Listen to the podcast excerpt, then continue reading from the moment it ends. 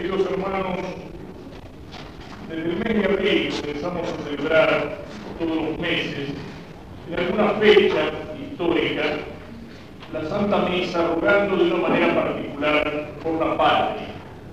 La inspiración de esta misa provino de aquellas que celebraron en su patria, en Polonia, el sacerdote mártir Jerzy Popielus, al cual precisamente su testimonio cristiano costó el derramar la sangre por su patria y por Cristo. En estas misas procuramos tener alguna reflexión sobre el tema de la patria, iluminando la realidad temporal de la misma y nuestro compromiso como cristianos a la luz de la enseñanza del Evangelio y de la enseñanza de la Iglesia. ¿Qué mejor para penetrar y profundizar el tema de la patria que las palabras con las cuales nos orienta el Santo Padre, Juan Pablo II? En su carta a los jóvenes, dirigida, escrita el año pasado, 1985, con motivo del Año Internacional de la Juventud, tiene un extenso párrafo donde analiza la visión cristiana de la patria. Y para analizar la parte desde la familia, nos dice que la historia de la humanidad pasa desde el comienzo pasará hasta el final a través de la familia. Señala que en la familia ya hay algo de continuidad, de herencia. Cuando uno cumple el mandato evangélico, el mandato bíblico de dejar a su padre y a su madre, al mismo tiempo que los deja, lleva aquello que ha recibido en su familia. Es decir, asume una herencia y esa herencia tiene que transmitirla a hijos. En esta raíz de herencia y de transmisión está precisamente el comienzo del sentido de la patria. Somos hombres, dice el Papa, que vivimos en una situación concreta. No existe la humanidad con mayúscula, existen los hombres concretos hombres nacidos en una determinada circunstancia, en un momento de la historia, en un lugar del planeta, que tienen aquellas características que heredaron de sus padres y de sus abuelos. Recibimos, dice el Papa, un patrimonio cultural en cuyo centro está la lengua, es decir, el idioma. Un idioma nace y expresa una cultura y se transmite así de generación en generación. Por eso hablamos de la lengua materna, español es nuestra lengua materna. ¿Por qué? Porque es precisamente o principalmente la madre aquella que enseña a los hijos a pronunciar las primeras palabras, es la que transmite ese patrimonio, esa herencia, esa cultura que se expresa en la lengua. Y entonces, todo esto nos hace pertenecer a una comunidad que, como lo señala el Santo Padre, tiene los límites mucho más amplios que la familia o que el ambiente reducido en el cual vivimos los amigos, el barrio, el pueblo. Es una comunidad mucho más grande, mucho más amplia. Es la tribu, es el pueblo, es la nación. Participamos en ella, dice el Papa, de una cultura, de una lengua, de una historia. Y esto, que es una realidad, es también una exigencia. Este patrimonio, dice el Papa, constituye una llamada en sentido ético al recibir una fe y al heredar los valores contenidos que componen el conjunto de la cultura de la sociedad, de la historia de su nación, cada uno y cada una de vosotros recibe una dotación espiritual en su humanidad individual. Y aquí dice se aplica la parábola de los talentos, es decir, los dones que Dios nos dio, y de los cuales somos responsables delante de Dios, como enseña la parábola del Evangelio. Somos responsables de aquello que hemos recibido. Y así como somos responsables de las cualidades humanas, o intelectuales, o espirituales, o afectivas que tenemos, somos responsables también de esta herencia cultural que recibimos. Y nos dice el Santo Padre, respecto de esta herencia no podemos mantener una actitud pasiva o incluso una actitud de renuncia, como hizo el último de los siervos que menciona la parábola de los talentos. Es decir, no podemos limitarnos a ser argentinos porque nacimos aquí y a no aprovechar ninguno de esas dones, de, de, esa herencia, de esa cultura que recibimos. Al contrario, nos sigue señalando el Santo Padre las obligaciones. Debemos hacer todo lo que está a nuestro alcance para asumir este patrimonio espiritual, para confirmarlo, para mantenerlo y para incrementarlo. La patria mirando hacia el pasado es la tierra de los padres, es la historia, es la cultura, es la lengua, es la fe. Y todo eso lo hemos recibido, pero no como algo de lo que somos dueños, sino como una herencia que tenemos que confirmar, mantener y acrecentar para transmitirla a nuestros hijos, a los que vendrán después. Es una tarea importante para todas las sociedades, de manera especial quizás para aquellas que se encuentran al comienzo de su existencia autónoma, o bien para aquellas que deben defender su propia existencia y la identidad esencial de su nación ante el peligro de destrucción desde el exterior o de descomposición desde el interior. Exigencia como cristianos de defender ese patrimonio de fe y de cultura que es la patria, enfrente a las amenazas externas y enfrente a la descomposición, a la corrupción, a la putrefacción interna. Estas palabras del Santo Padre apliquémoslo a la realidad que vivimos y nos vamos a dar cuenta que tenemos una enorme responsabilidad en nuestras manos. Y el Papa refiere esta responsabilidad de una manera particular a los jóvenes. Se convierte esto para vosotros, dice, en una cuestión de conciencia familiar y consiguientemente nacional. Es una cuestión de corazón, es una cuestión de conciencia. El concepto de patria se desarrolla mediante una inmediata continuidad con el concepto de familia y en cierto sentido se desarrolla el uno dentro del ámbito del otro. Vosotros de forma gradual, al experimentar este vínculo social que es más amplio que el de la familia, comenzáis a participar también en la responsabilidad por el bien común. De aquella familia más amplia que es la patria terrena de cada uno y de cada una de vosotros. Las figuras preclaras de la historia antigua o contemporánea de una nación, guían también vuestra juventud y favorecen el desarrollo de aquel amor social que se llama a menudo amor patrio, amor de la patria. Estas son las palabras y las enseñanzas del Santo Padre sobre esta realidad que es la patria. Y que, como lo sabemos perfectamente, Él ha hecho carne en su alma y en su vida, porque Él ama profundamente el suelo polaco en que nació porque él ama profundamente aquellos mil años de historia donde un pueblo en la lucha, en el sufrimiento, en el martirio, en la persecución, en la opresión, se ha mantenido firme y fiel en todo tiempo a aquellos dos grandes valores que son la patria y la fe. Pueblo de héroes y pueblo de mártires. El Papa viene de ese pueblo y porque ama así a su pueblo y a su patria, es capaz de comprender a todos aquellos que aman su patria y su tierra. Y por eso ese gesto del Papa, que ciertamente no lo hace para salir en, las revistas, en los diarios, en las fotos, no, no, lo precisa. Cada vez que él llega a una patria, a un pueblo, a una nación, al bajar del avión el primer gesto es arrodillarse en el suelo y besar el suelo, besar la tierra de la patria. Solo el que lleva profundamente guardado en su corazón el amor de su propia patria puede amar así también a la patria de los otros.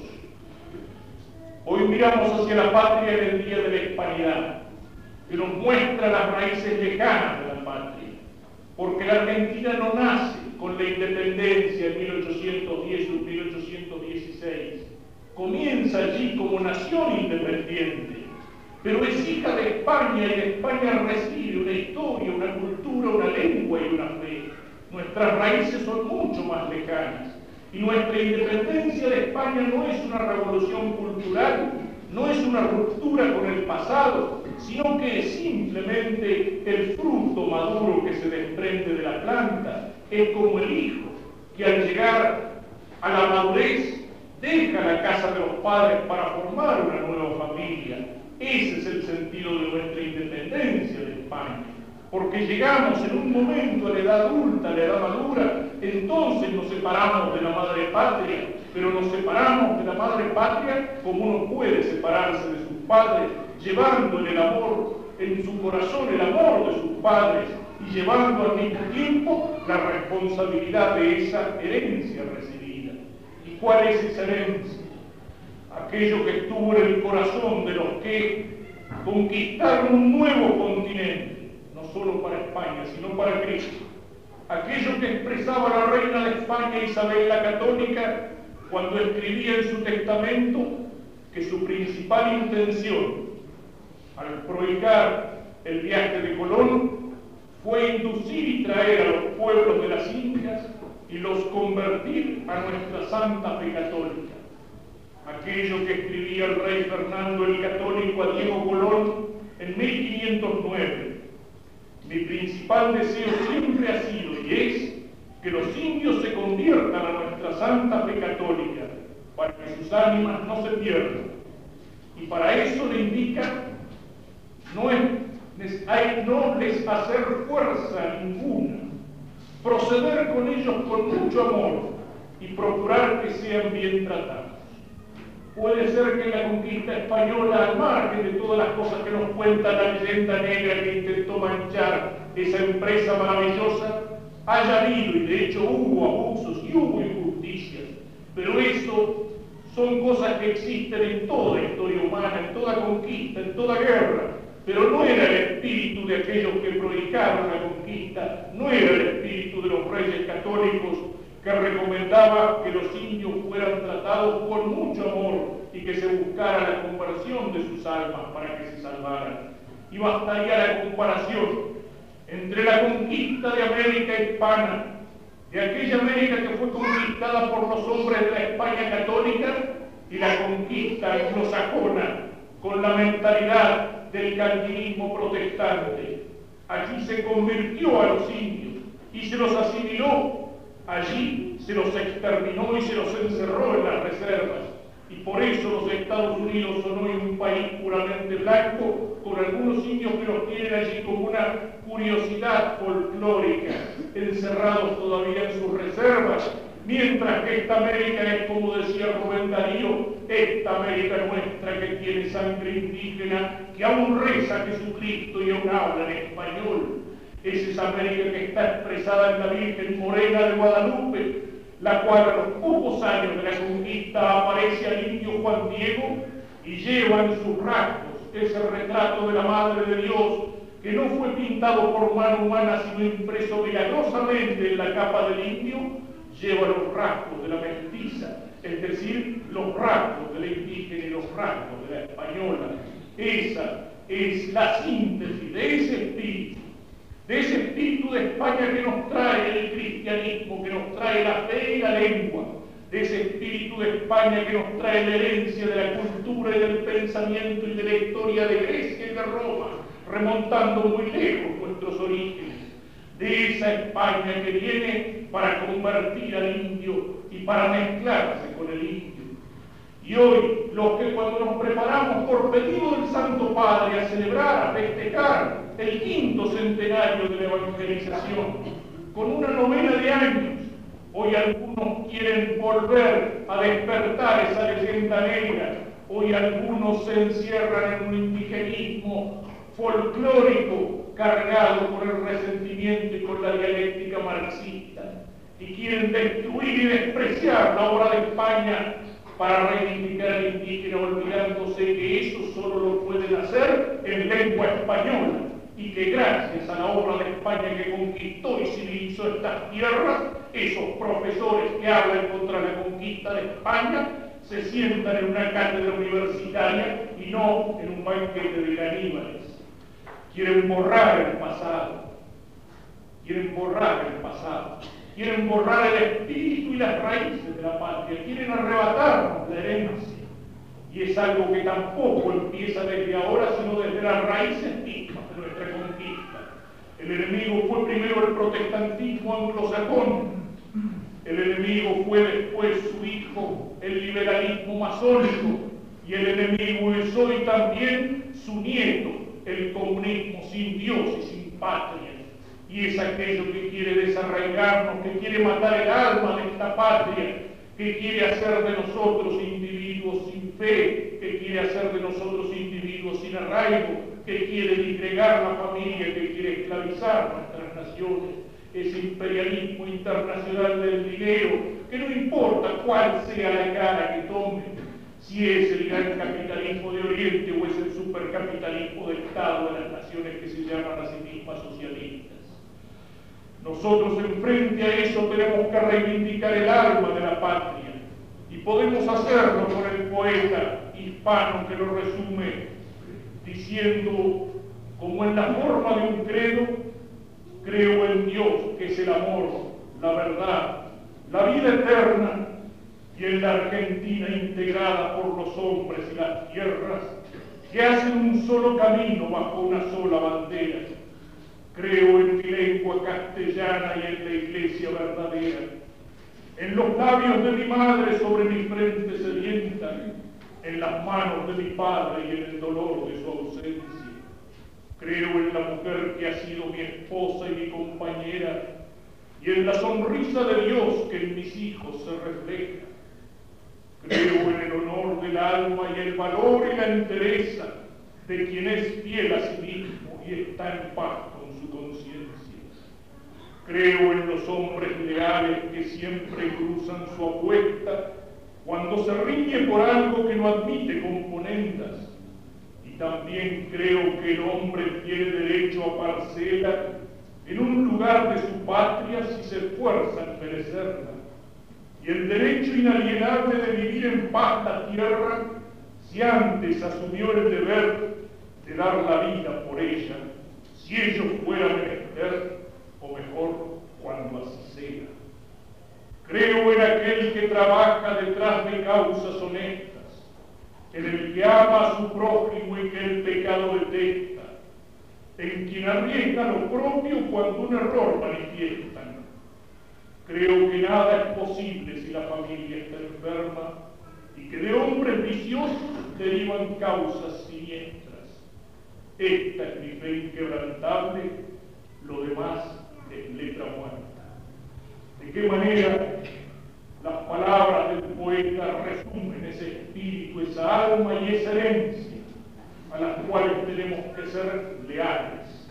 Que quede esta palabra en esta misa de octubre nuestra lealtad, lealtad a nuestra fe, lealtad a las esencias de nuestra patria, lealtad a la herencia que recibimos y a nuestra historia, lealtad a nuestros héroes, a los que hicieron esta patria, lealtad a los que dieron su vida por ellos, a los muertos, a nuestros muertos, a aquellos que son en la tierra como semillas de patria, desde las luchas de la independencia hasta la guerra de nuestras Malvinas. Lealtad a nuestro pueblo, a nuestro pueblo engañado, a nuestro pueblo explotado, a nuestro pueblo tantas veces desalentado y desilusionado, y que sin embargo no pierde todavía su esperanza en que siendo fieles a esa herencia, un día podamos tener una patria como aquella que quería el Martín Fierro, y el caucho que aguantar hasta que lo trague el hoyo o hasta que venga algún criollo en esta tierra mandada. Y entonces, también en este mes de octubre, miramos hacia la Virgen, Nuestra Señora del Rosario, y junto a la oración que elevamos al Señor desde el altar, que declara en nuestras manos las cuentas del Rosario, como delante de sus tropas en la victoria y en la derrota, desgranaban las cuentas del Rosario aquellos hombres que hicieron la patria, como San Martín y como Belgrano, que miraban a la Virgen como capitana, como generala de sus Queridos hermanos, en este día que tiene que ser un día de fiesta. Recordamos un 12 de octubre en el cual con las naves de Colón llegó la cruz a estas tierras. El Santo Padre, el Papa, nos ha pedido que nos preparemos de una manera especial para recordar dentro de poco los 500 años de la evangelización de América. el mirar hacia atrás, hacia las raíces de nuestra historia y de nuestra fe, tiene un sentido especial en esta fiesta que quiere ser una fiesta de la tradición. ¿Qué significa la tradición? La tradición es algo que se entrega, se recibe y hay que transmitirlo. La tradición en la Iglesia Católica es la palabra de Jesús que pasa no solamente escrita en el libro del Evangelio, sino que pasa como un testimonio de boca en boca a lo largo de dos mil años. Aquello que recibió Pedro y que transmite a sus sucesores hasta llegar a Juan Pablo II. La tradición en una familia es lo que los hijos reciben de los padres.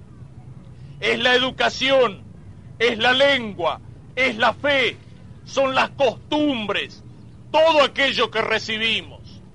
Y cuando un hijo crece y se hace grande y se aparta de la casa, deja a los padres para formar una nueva familia, se aparta, pero lleva con él todo lo que ha recibido antes de los padres.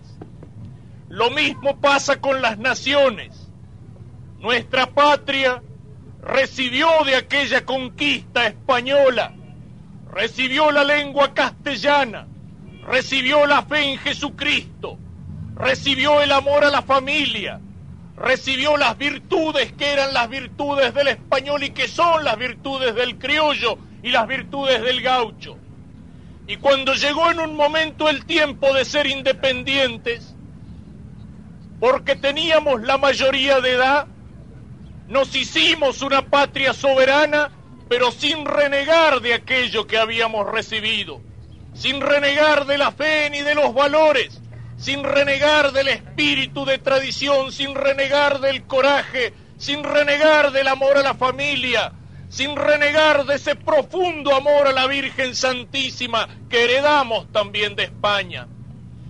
Y son esas tradiciones las que nos unen a todos aquellos pueblos cuyas banderas hemos izado junto a la bandera argentina todos los pueblos con los cuales estamos hermanados por lazos de sangre y de raza, por una lengua común, por una fe común, por una historia común, por enemigos comunes también. Esos pueblos de la América que cantaba Rubén Darío, esta América nuestra que tiene sangre indígena, que aún reza a Jesucristo y aún habla en español. Cuidado con los hijos que reniegan o que se avergüenzan de sus padres. Cuidado con los hijos que quieren tirar a la basura la herencia que han recibido de sus padres, la educación que han recibido de sus padres. Cuidado también con las naciones y con los pueblos que se avergüenzan de su tradición. Cuidado con los pueblos que se avergüenzan de su herencia.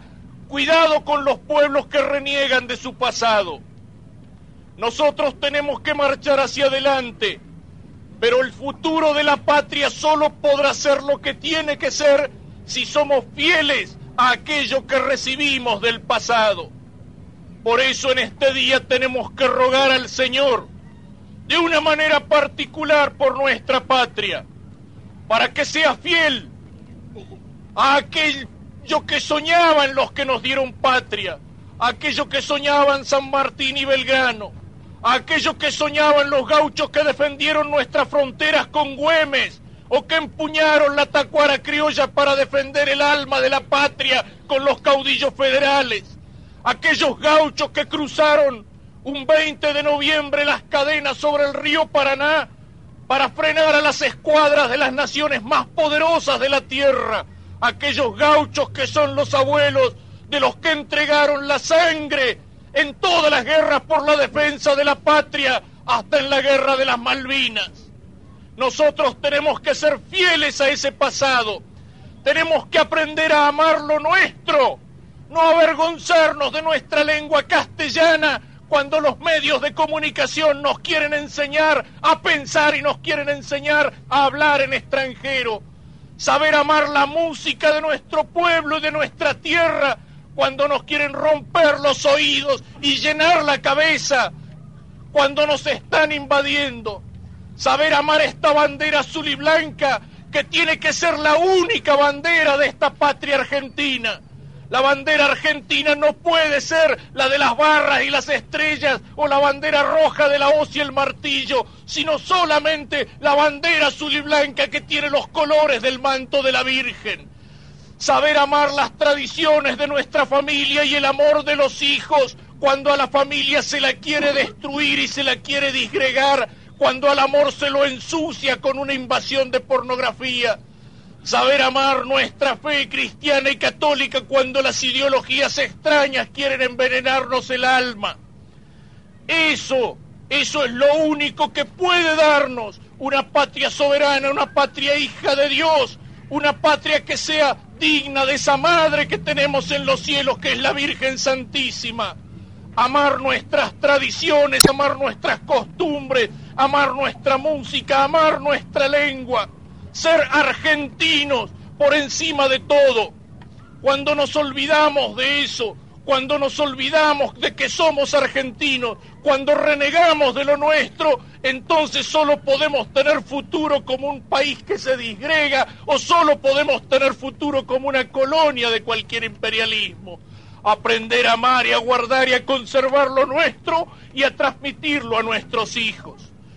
Esta fiesta tiene también el sentido de ayudar a una obra como es el comedor infantil. Es una gracia de Dios, es una bendición de Dios, es una obra que hay que hacer.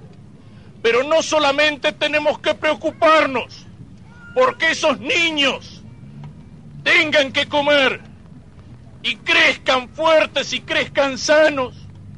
No solamente tenemos que preocuparnos por el cuerpo de esos niños, sino también por el alma de esos niños. Que esos niños aprendan a amar a Dios, que esos niños aprendan a vivir en familia, que esos niños aprendan a amar a esta patria argentina. Pidámoselo hoy al Señor y pidámoselo a la Virgen en esta misa con gran fuerza. Después de Dios, la patria y argentinos por arriba de todo, por arriba de los intereses económicos que nos dividen, por arriba de las facciones, de las banderías y de los partidos políticos, argentinos por arriba de todo, que queremos el bien de esta tierra que hemos recibido y de las costumbres de esta tierra y del alma de esta tierra que un día tenemos que transmitir a los hijos que vendrán. Que el Señor nos bendiga en esta empresa, que el Señor nos haga amar y ser fieles a esas tradiciones, al espíritu con el cual los hombres de la independencia nos dieron una patria. Que así sea.